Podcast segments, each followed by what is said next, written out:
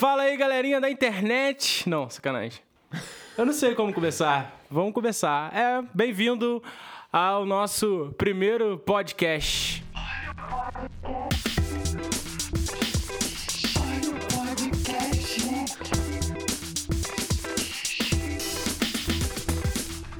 A gente tá aqui, eu tô com meu amigo Wesley Sacomé, grande batera, grande amigo, grande irmão, e a gente está começando o que pode vir a ser uma sessão de podcast é, com assuntos relacionados à música e à arte, coisa que a gente tanto pensa tanto fala. É, fala aí, Wesley, dá um alô aí, velho. Fala, galera, beleza? Como já foi apresentado, Wesley Sacomé e tô aqui com meu amigo Felipe, brother de longas datas e a gente já estava conversando aqui antes da gravação falando sobre nossos questionamentos, né?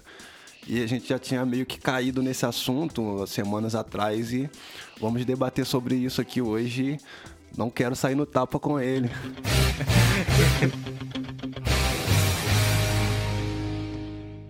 E o assunto é música e tecnologia, como que essas duas coisas elas se harmonizam ou não. Afinal, a gente está no futuro, né? 2020 e a gente viu tanto filme que marcava lá 2023 com carro voando, é, inteligência artificial, robô, mundo todo diferente. E a gente está vivendo mais ou menos isso daí. Não tem carro voando, mas tem muita coisa diferente. O mundo está muito diferente, a tecnologia está muito avançada e isso interfere na arte e principalmente na música, que é o que a gente quer falar. É, e a maneira de se consumir música é, sei lá, durante a história ela veio sofrendo essa alteração pela tecnologia. Se a gente pensar aí 10 anos atrás, como se ouvia música e como se ouve música hoje, já é completamente diferente. E aí, Sacomé, como é que é isso para você? Como que você costuma ouvir música hoje? Como é como que você ouvia música, sei lá, há 10 anos atrás? Então, filhão, não vamos trabalhar com datas nem com números, vamos evitar essas coisas de idades. Mas eu já eu já cheguei a pegar a época do, do LP, do vinil. Vixe. E só que tipo assim, eu lembro que era uma experiência muito diferente, cara. É, meu pai tinha muitos LPs, meu irmão mais velho tinha também LPs. E a experiência que era muito marcante era pegar o encarte do. do acho que chamava encarte também, né? Do, que vivia no LP para ficar olhando os estúdios, o, o, é, onde foram gravados, é, o nome dos músicos, aquela coisa toda de ficha técnica, até uhum. ler, acompanhar as letras, o lyric que tem hoje aí, é, aquilo é tudo que já tava no papel, cara. Então, eu passava por isso e a experiência era muito diferente. Aí depois surgiu a, a pegada do, do, do, CD. O acesso ao CD não era tão simples. Eu lembro que tinha um amigo meu que comprou um aparelho de CD, um toque CD, pô, topzão na época. Só que ele não tinha o CD. ele tinha, tinha só o aparelho. Só o aparelho, só ouvir o espírito lá. aí um outro, um, um, um primo meu comprou um CD na época da banda Kadosh. Aí ele pegava aquele CD e levava para casa desse amigo. Aí juntava aquela galera como se fosse tipo uma noite do, sei lá, igual que fosse uma noite de ver filme, um cinema. Ah, vamos ver um Netflix. Naquela época era um. Vamos lá em casa ouvir um CD. Olha só, velho, juntava a galera, a programação era um evento. Era um evento. Caramba, Ouvi, faltava pouco, pouco botar uma roupinha especial. a gente só não botava porque não tinha, porque não tinha dinheiro nem pra CD, até pra roupa. a gente se juntava pra poder ouvir as músicas e tal. E, cara, para mim foi uma experiência muito louca, porque antes disso eu tava vindo, a gente tava vindo da fita cassete. E a fita cassete, pô, a gente ouvia aquele som em mono, geralmente aquele som mais. Eu nem lembro se a fita cassete tinha, tinha estéreo nem... também. Tinha, não acho... sei, eu também eu não sei, sei cara, eu não lembro. Mas eu, já tô mais contemporâneo, é, eu nem parada... sei. Era um som bem abafado, tipo meio. era um troço mais fechado, não tinha as pontas e tal mas com. E uma, um lance muito louco da, da fita cassete era quando a gente ouvia isso por, pelo Walkman. quando você Nossa, começava. Walkman. Walkman. Ouvir música na rua. Como que era ouvir música na rua? Você colocava a fita dentro daquilo ali, a pilha, o radinho a pilha, e ouvindo. Aí quando chegava num certo ponto, você ia viajando, tal, se fosse estrada então, ia chegando no final, a voz ia ficar. Ia baixando a afinação. Deixando a afinação, parecia que tinha um capeta dentro da, da fita. e, e você ficava, eu ficava até com medo, cara, de ouvir o resto do, da fita, que sei lá, saiu um negócio de dentro lá. Aquele som low, um né? espírito sem Aí tem uma história interessante desse lance de, de fita, perder a rotação e tal. Um amigo nosso uma vez foi tirar a música pra ensaiar. E o cara. o cara me chega pra tirar, pra tocar música no ensaio, com a música meio tom abaixo. A Ah. gente foi descobrir depois de, pô, trocando ideia, não sei o que. Ele, não, tal, bateu o pé, foi ouvir. A fita tinha caído a rotação, a tonalidade caiu e ele tirou meio tom de diferença. Caramba, ele achou que fosse certo, ele Na tirou meio tom abaixo. Na cabeça dele ficou isso. Ficou como se fosse a tonalidade mesmo e passou.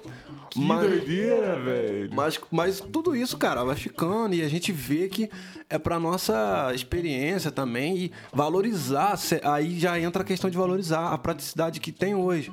Hoje mesmo, vindo pra cá, pra tua casa, eu tava ouvindo música numa plataforma. Antes disso, é, a gente não lembra muito que foi um período rápido, mas ouvir música, por exemplo, no celular, a gente não tinha uma plataforma pra ouvir música. A gente tinha que baixar a música Verdade. pra um cartão de memória. Verdade. Aí enchia o cartão de memória, aí. Aquele monte de MP3. Aquele monte de MP3. Porque isso já depois de ter o Discman, que ainda veio Isso antes. já era avançado Já era avançado. CD e tudo mais. Teve o Discman, que teve a fase dele, mas tudo evoluindo de uma coisa pra outra. Aí já caímos agora na coisa do cartão de memória, que você tinha que carregar as músicas ali. Hoje já temos as plataformas digitais que a gente tem lá. E eu, pelo menos, não tenho nenhuma música baixada no meu celular mais. Hoje é tudo online. Então, hoje eu vim ouvindo música assim, tudo online. Então, o acesso é, é, é assim agora. E a produção, composição, a forma de compor, de criar, tudo isso é, mudou, né? A produção, você Com que certeza. produz mesmo, fala pra gente como que você produz, cara. Tipo assim, acho que a galera vai gostar de ouvir como você usa a tecnologia pra, pra tua produção, pra gravação mesmo, como, como você finaliza um trabalho usando a tecnologia. Ou se você é tiozão que grava na fita ainda. Rapaz, é interessante. É porque, assim, inevitavelmente, né, mudou como se consome. Você tá falando da sua história aí, né? Sua experiência, como você ouvia e como você ouve hoje. E também mudou a maneira de se fazer, que é o que você tava falando. Antigamente a gente tinha aí, né, o monopólio dos grandes estúdios, as grandes gravadoras, o artista, o cara que era cantor, com um trabalho, com uma composição, se ele quisesse.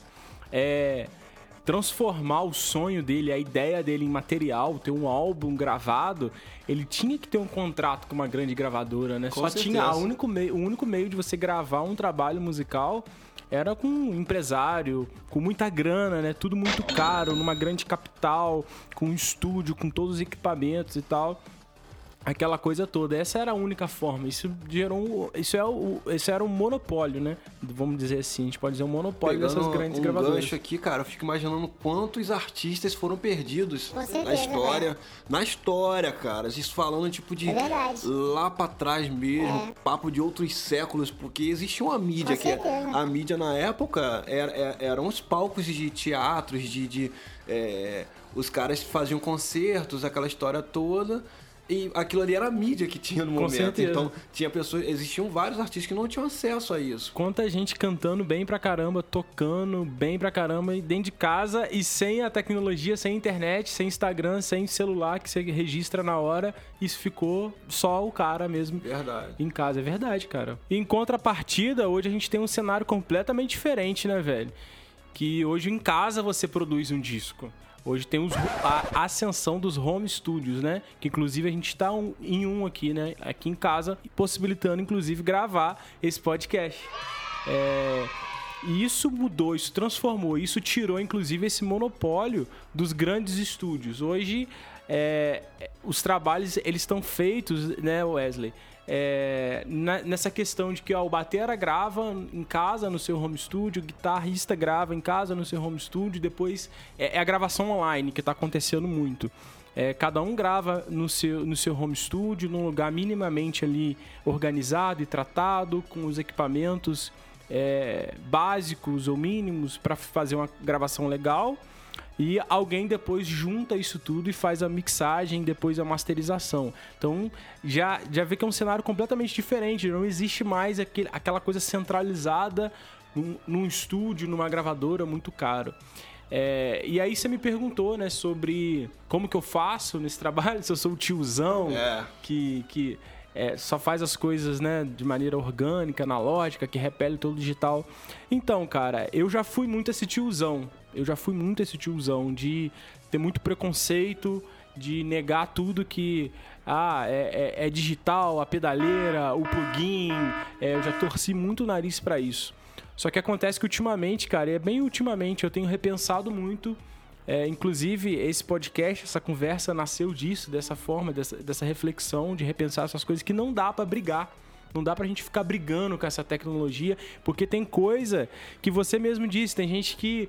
é, você disse na- em outra conversa nossa, tem gente que fala que não usa a pedaleira, que o plugin, que é ruim, que não sei o que lá, mas na hora de discernir o, Não tem ouvido para poder filtrar o que de fato é analógico o de, fato é digital, né? É. Aí que o nego cai do cavalo. Exatamente. E se, se a gente tá falando de música, o parâmetro maior é o ouvido, é o que se ouve, não é o que se vê. É música. É música. Então, se na hora de ouvir não tá conseguindo ter é, essa diferença, é, é, é, é hora da gente repensar é, esse preconceito.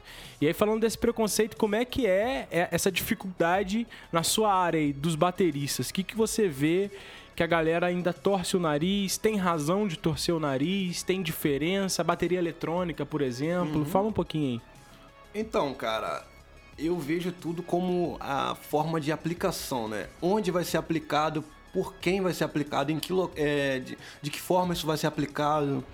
Porque tem gente que julga muito a bateria eletrônica. Poxa, pô, bateria eletrônica é um inferno. Tem gente que fala que é o Blink Game de Satanás. então, tipo assim... O satanás de borracha. Exatamente. Então, não- eu não vejo de- é, dessa forma, porque, tipo, tudo é aplicação.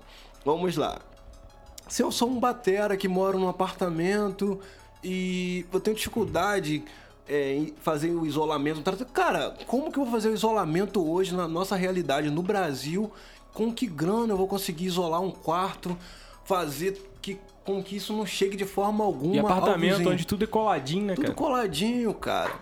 E tipo, eu acho que aí já começa a cair na questão do bom senso, cara. O músico precisa ter bom senso, que já é uma outra questão que a gente pode conversar outro dia. O bom senso. Se eu tenho um vizinho, eu tenho que entender que eu tenho que respeitar o espaço dele. O músico já tem essa coisa de nego já quer matar músico só pelo fato dele ser músico. A sociedade já quer nos engolir. Aí o desgraçado ainda fica fazendo barulho no ouvido do vizinho. Pô, se você não pode isolar, se você não tem uma casa que te favoreça nessa questão de, de barulho e tal, cara, a, a única opção vai ser uma bateria eletrônica. Ou então uma bateria, uma borracha de estudo, um- um- uma bateria de borracha, alguma coisa assim que te possibilite estudar, porque você também pode falar, ah, eu no meu apartamento eu não posso ter uma bateria. Cara, você pode ter uma bateria, eh, pode ter uma bateria eletrônica. Ah, tá, beleza. Outro aspecto da bat- bateria eletrônica, uma vantagem. Preciso fazer uma pré-produção. Às vezes você não quer tocar ali programado diretamente no computador, então usar um teclado para fazer a programação. Cara, vai de bateria eletrônica. Você faz uma pré-produção maravilhosa com a bateria eletrônica. Porque você não vai gastar uma hora de estúdio absurda com a bateria acústica para gravar uma pré-produção de uma coisa que é uma pré. Pré mesmo, Sim. a gente já tem noção que aquilo pode ser alterado, não é para finalizar Sim, sim. né? Então é uma outra vantagem também. Outra, ah, eu tô numa. Vou tocar num barzinho, numa igreja pequena, uma igreja que tem problema de acústica. Cara, tem lugares que vai ter que ser isso, não tem jeito. Ah, mas na igreja não tem a coisa tratada, bicho. Paciência, Como é nossa- você vai mudar toda a acústica da igreja, né? não tem. A igreja não tem condição financeira. É, E a gente tem muito, muitos casos, né, é, falando de igreja aqui, que as pessoas pegam, por exemplo, um galpão que era uma fábrica de, de, de, de- sandália de dedo, não sei de que. Bem específico, né? Uma fábrica não sei de que, não tinha nada a ver com, com, com música, não tinha nada. E aí pegam e fazem faz a igreja lá. Vira a igreja. Virou a igreja. Pegou o galpão, virou a igreja, teto, não sei de que. O reverb ali pra worship não, precisa nem de pedal, o né? reverb já tá ali, cara. Você toca hoje, semana que vem você volta, não precisa nem tocar de novo. Que Já tá lá, Já tá, tá lá, a música tá tocando ainda. Então, cara, a gente tem que entender que não dá- o sistema não vai se adequar a gente. É a gente que, infelizmente, tem que se adequar ao sistema. Porque quando se trata de igreja ou sociedade, vamos falar de sociedade, é muito mais fácil você se moldar Claro que com as coisas corretas é melhor você se moldar do que você querer moldar todo um, um- um sistema que já tá acontecendo ali. né? Sim, sim. Isso, só eu fechar aqui, não respira assim pra falar, que eu tô falando aí. Isso falando da bateria eletrônica. Aí a bateria acústica ainda tem as subdivisões. Tem umas baterias, cara, pô, bumbo de 24, bumbo de, de, de não sei de quanto, uma bateria mais antiga, um som mais vintage, não sei o que. Filhão, é arte. É arte. Você precisa pegar, fazer aquilo ali funcionar dentro da tua arte. Se funciona dentro da tua arte, cara, senta a lenha, não fica com pena. Pega uma bateria velha, grava. Ah, não, mas pô, esse som aqui é mais. Bicho, então grava um som moderno.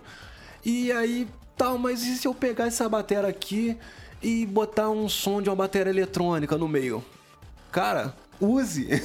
É- aí a gente cai no esquema híbrido também, né? Falando de, de criação e de arte. Você pode ter um esquema híbrido. É, A gente tá cansado de ver vários artistas que têm uma sonoridade acústica, mas um- ao mesmo tempo você vê um loop, alguma coisa ali no meio somando é, para poder criar uma sensação diferente. O cérebro fica maluco, porque ele fala: caraca, a parada é de, de, de ontem e de hoje. Um som velho é novo. Então, tipo assim, isso vai gerando novas sensações. A gente vai. Essa coisa híbrida também, né? Na Sim. guitarra, como, é, você vai falar melhor sobre isso.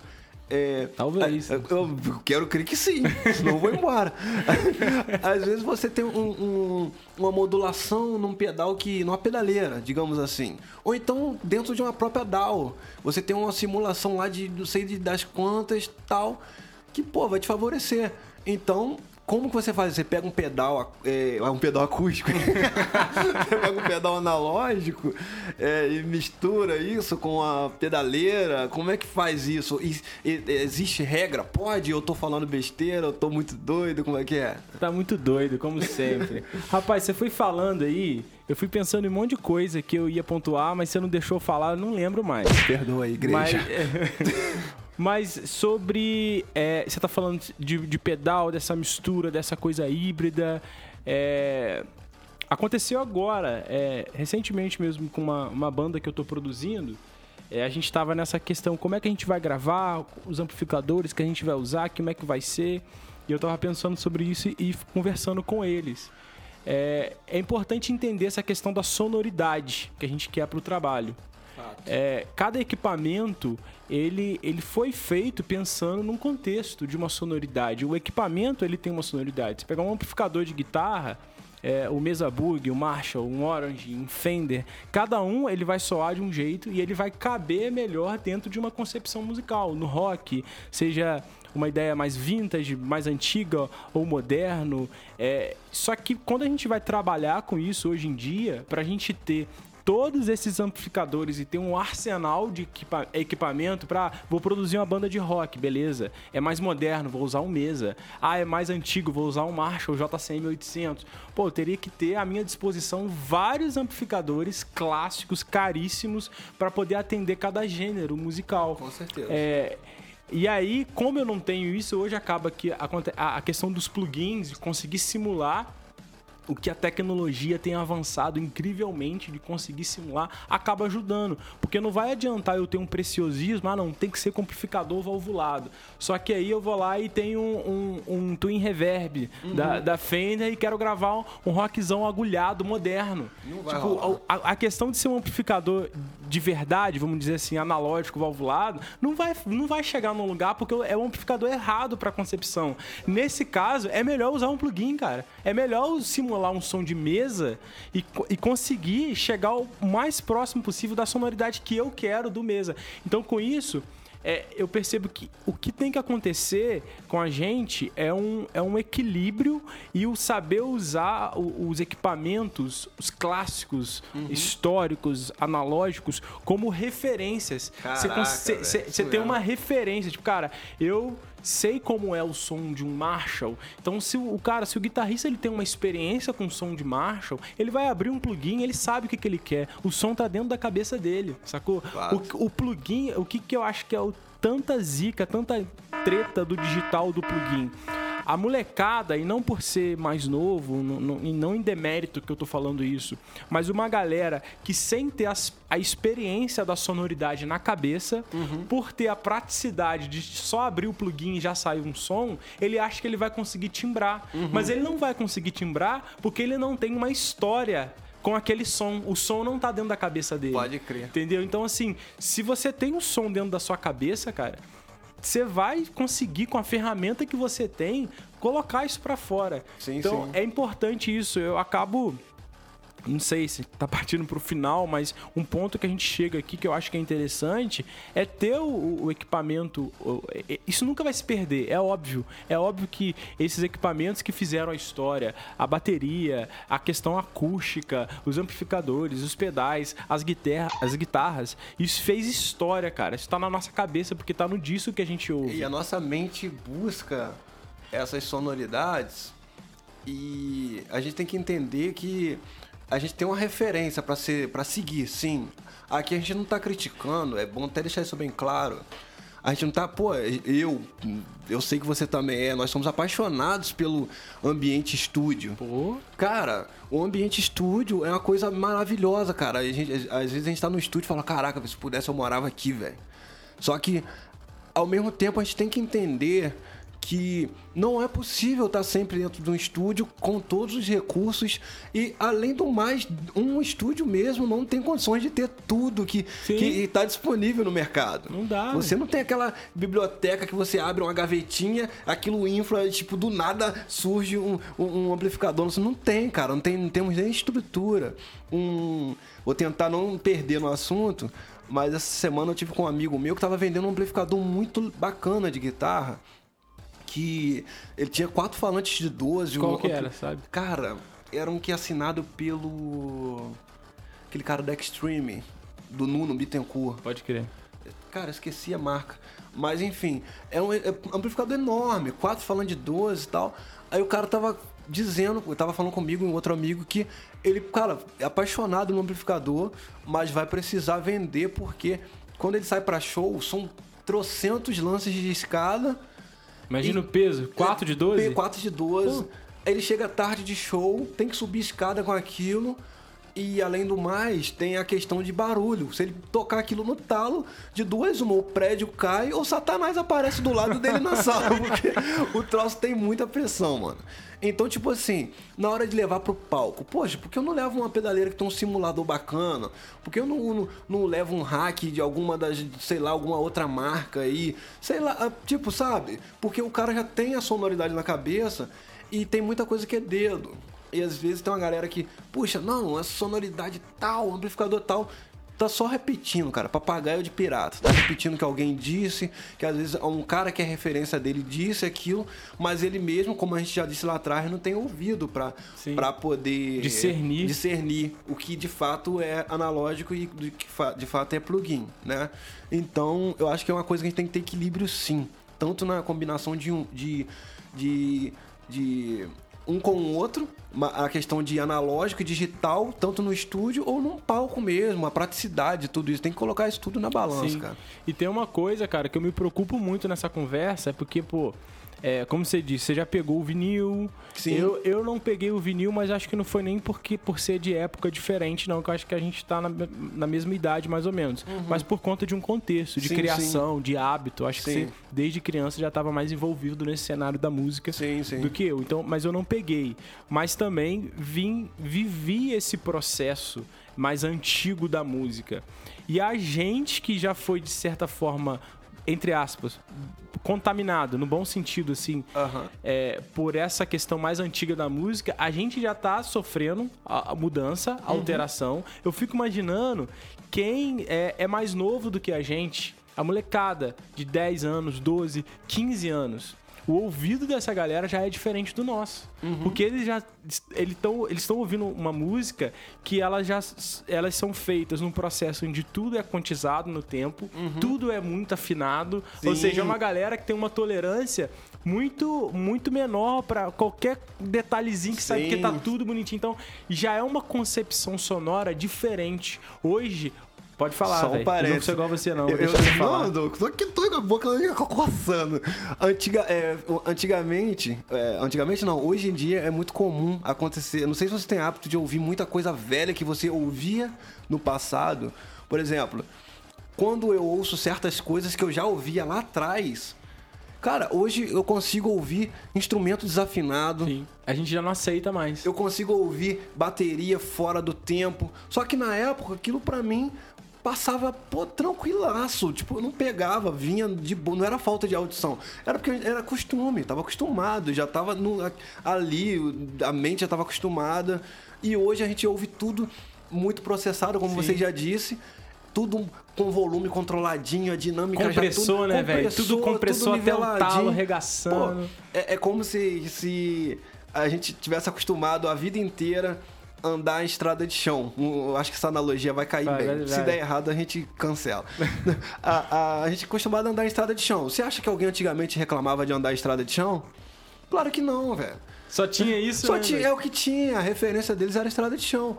Aí pavimentou tudo, asfalto, e blá, blá, blá, não sei o que, trem bala, uhul. Trem Aí- bala já é outra música, Ô, velho. ô, Trem bala, é verdade. Aí, cara, agora quando você tá numa estrada de chão ou tem um buraco na estrada, eu falei, caraca, velho, que Já essa sente. estrada. Mas o povo andava antigamente charrete, não sei o Já que, sente. um carro fazendo barulho, hoje já incomoda. Então a nossa referência vai mudando. Então, aí a minha preocupação É. é. porque já tem uma garotada com esse nível crítico por Sim. conta da tecnologia e da gente ficar pra trás. A gente nesse discurso preciosista, torcendo o nariz pra tecnologia, Aham. a gente ficar com uma sonoridade antiga, Aham. achando que tá abafando e se tornar incomunicável com uma nova geração, que pra mim é a pior coisa de todas, porque a arte ela é pro outro, é pro outro é, receber a arte, ter prazer em ouvir Sim. o que, aquilo que a gente produz. Então eu fico pensando, pô, se a gente, por conta desse não acompanhar do avanço tecnolo- tecnológico, por, pelo, por causa de um preconceito, ou por, por não conseguir é, sair do lugar e acompanhar isso tudo, não, não conseguir se contextualizar, da gente fazer uma arte que seja incomunicável com essa nova geração.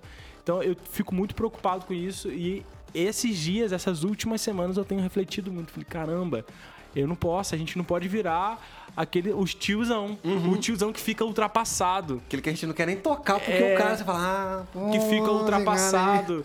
E que aí, que aí a garotada, quando ouve, a, a galera que tá mais é, por dentro do- do- da tecnologia de hoje, a galera mais nova, ela ouvir e achar estranho, achar que a gente tá soando antigo. Aí eu fico preocupado com isso. Falei, caramba, a, a nossa arte pode perder o potencial de atingir as outras pessoas. Porque eu vejo, a, você falando especificamente da arte, eu vejo um certo movimento na arte, movimento que eu falo assim de. É, um movimento de troca mesmo. Que é o conceito de, do transmissão, né, cara? É. Aquele conceito de, de movimento, aquela coisa toda. Que quando a gente tem algo para aprender com, que, com os mais novos ou com os mais velhos, isso vai criando um looping, cara. Que um, é uma troca as- é, a arte na minha cabeça é, é fruto de experimentos, de combinações e de entendimentos diferentes. Tipo, você pega um conhecimento de alguém que tá te passando, soma com algo que você já tem, já cria algo novo. A arte é tudo isso, uma mistura, uma cópia de algo que já existe, combinação de algo que ainda vai existir. E a arte é isso, essa bagunça mesmo, essa bagunça organizada, né? Eu acho que é a organização de, de, de, de várias coisas e a gente consegue ter a arte. Mas se você se restringe a, por exemplo, vou fazer um prato aqui, mas eu só uso arroz.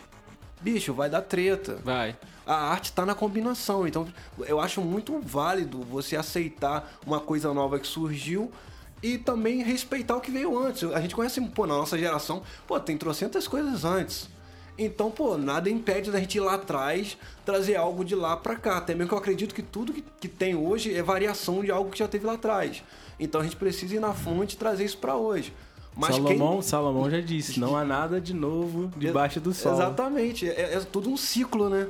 Então, tipo assim, também da mesma forma a galera que tava lá atrás e não quis entender que existe esse movimento de troca, ficou lá atrás. E pode acontecer com a gente de ficar com a bicicleta sem corrente. Aí é ruim. Vira uma bicicleta sem corrente, porque tipo Não assim, sai do lugar. Eu tenho aqui o pinhão, tal, beleza, ou então tem a, sei lá, a catraca, né? Tá, tá, mas você é uma parte do sistema que sozinho não vai fazer nada. É, é, é uma parte de um sistema que você vai ficar ali parado, não, não vai ter giro, né? Eu acho Legal. que cai nisso, sim. Legal, Viajei le- pra caramba. Mas viajou, viajou bom, viajou legal. Legal. Legal, legal. É, E eu tava pensando aqui, cara, hoje pra mim, nessa área da guitarra, acho que é até legal citar. Tem um camarada, velho, que é o Matheus Assato, que é um guitarrista proeminente aí, conquistou o mundo. É, não preciso nem falar mais nada, todo mundo já sabe quem é. É, que ele pra mim é uma referência de quem conseguiu fazer isso, de tornar a, a- a guitarra acessível a uma nova geração. Hoje, se você pegar um moleque que tá começando a tocar aula, tocar aula, tocar guitarra, fazer aula, é, mostrar pra ele o Steve Ray Vaughan tocando, ele meio que não entende. Não sei se você entendeu o que, eu tô- que eu tô falando. Aham. Parece que é um negócio, ah, cara bizarro, velho, cara crer, antigo. Só que o cara toca pra caramba. Você tem o Jeff Beck também, É, que tem uma linguagem Você totalmente vai- louca. tem uma isso, galera assim, né? Isso, só que parece que hoje em dia isso ficou antigo, apesar de ser incrível. Aí quando você mostra um Matheus Assato, aí as pessoas brilham, brilham os olhos e falam, cara, genial. Eu acho que ele conseguiu trazer o que se tem de, de, de riqueza da guitarra, da história da guitarra e colocar uma roupagem é, moderna Um nisso. 2.0, digamos assim, né? É, Aquela cara. versão, uma É, versão. e aí hoje a gente tem uma, uma sonoridade de guitarra. A guitarra mudou a sonoridade dela, cara. Hoje a gente tem Uhum. uma sonoridade diferente de guitarra, um negócio mais moderno. Engraçado, é, é mais moderno, só que ao mesmo tempo mais próximo do, do, do original. Muito doido, né? Pulou uma fase, né? Como se a, a guitarra é, caiu numa fase tipo de. É, muito distorcida, aquela coisa toda. Aquilo ali já não era mais um som de guitarra propriamente. Era som de um pedal ou som de um amplificador. Ele já começou a misturar essa coisa do som de pedal, som de amplificador, mas você consegue sentir o timbre da, característico da guitarra. Se ele tiver com, Isso, isso. com a tele, Isso. ele mesmo usando um pedal, você ouve uma tele e você, pô, é som de Sim, tele. sim. É, não é aquela coisa, não é uma prostituição. Tipo, a guitarra virou outra coisa. Não, não. é, é, é, é- é o lance que eu acho que a gente pode até caminhar pro final, que acho que a gente tá falando pra caramba já, Tá, velho. muito chato já. É, eu acho que se a gente terminar aqui, é, chegando a um- um ponto comum de entender tudo que já aconteceu na história da música como uma referência dos equipamentos analógicos e tudo que a gente tem como uma referência que a gente não pode descartar. Beleza, ficamos aqui. E do outro lado, todo o avanço tecnológico que também que a gente não pode brigar com isso. Então a gente não pode nem se render à tecnologia de uma forma de ah, dane-se se o que já existiu pra trás de equipamento que já fizeram, que já estudaram, que já lançaram. Não, isso aí é passado. Agora é tecnologia. Não, se a gente fizer isso, a gente vai fazer merda. Porque a gente não vai ter a sonoridade como uma referência. Sim. E vai ficar descartável, vai se transformar em outra coisa, vai prostituir. Verdade. Mas a gente também não pode pegar esse passado das- dos equipamentos e pegar, ah, não, a tecnologia não presta, isso daí é muito ruim. Não, a gente vai virar o tiozinho, tiozão incomunicável. Uhum. Pode então crer. acho que é isso, ter uma boa referência do que já se foi feito e usar da tecnologia com sabedoria, com equilíbrio. Eu acho que fecha aqui, cara. Acho que fecha, A dá pra dizer amém. do- dos dois lados. Então, eu, eu concluo na minha- com a minha humilde, soberba É humilde ou é soberba, pô? opinião, ela é bipolar, pô. que a música, a gente tinha ficado tipo na coisa do título, se era música versus tecnologia ou música e tecnologia. Não é música versus tecnologia, é música e tecnologia. É, faz as pazes, né, velho? Não dá pra brigar, né? Elas andam juntas, são brotherzonas, assim, que caminham juntas, saem pra tomar um sorvete, um açaí. Para no banquinho na praça, tipo- mãozinha dada. É tipo nós, mãozinha dada não, mas tipo nós, tirando a mãozinha dada. né? Então é isso. Esse foi o podcast Música e Tecnologia. Será que vai rolar mais? Cara, espero que sim, né? E que você me convide mais, que eu.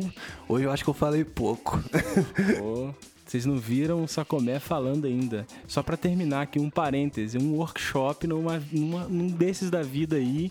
Sacomé me pega a palavra que era pra 15 minutos pra falar sobre a bateria. Ele demorou duas horas. É porque eu fui usado. Mas agora vamos parar, senão a gente vai demorar duas horas aqui nesse podcast. Um salve pra galera, Sacomé. Galera, eu agradeço quem teve coragem de chegar até o fim. Deve ser dois ou três ou mais. Que Jesus deve estar aqui reunido então. Aleluia. E espero encontrar vocês numa próxima aí. Valeu, grande abraço aí. Show, Sacomé. Obrigado, obrigado pela presença, por você ter vindo aqui pra gente gravar. Muito bom. Nossos papos sempre me enriquecem muito sobre arte, música e vida. Obrigado. É isso, gente. A gente se vê numa próxima. Aquele abraço. Valeu.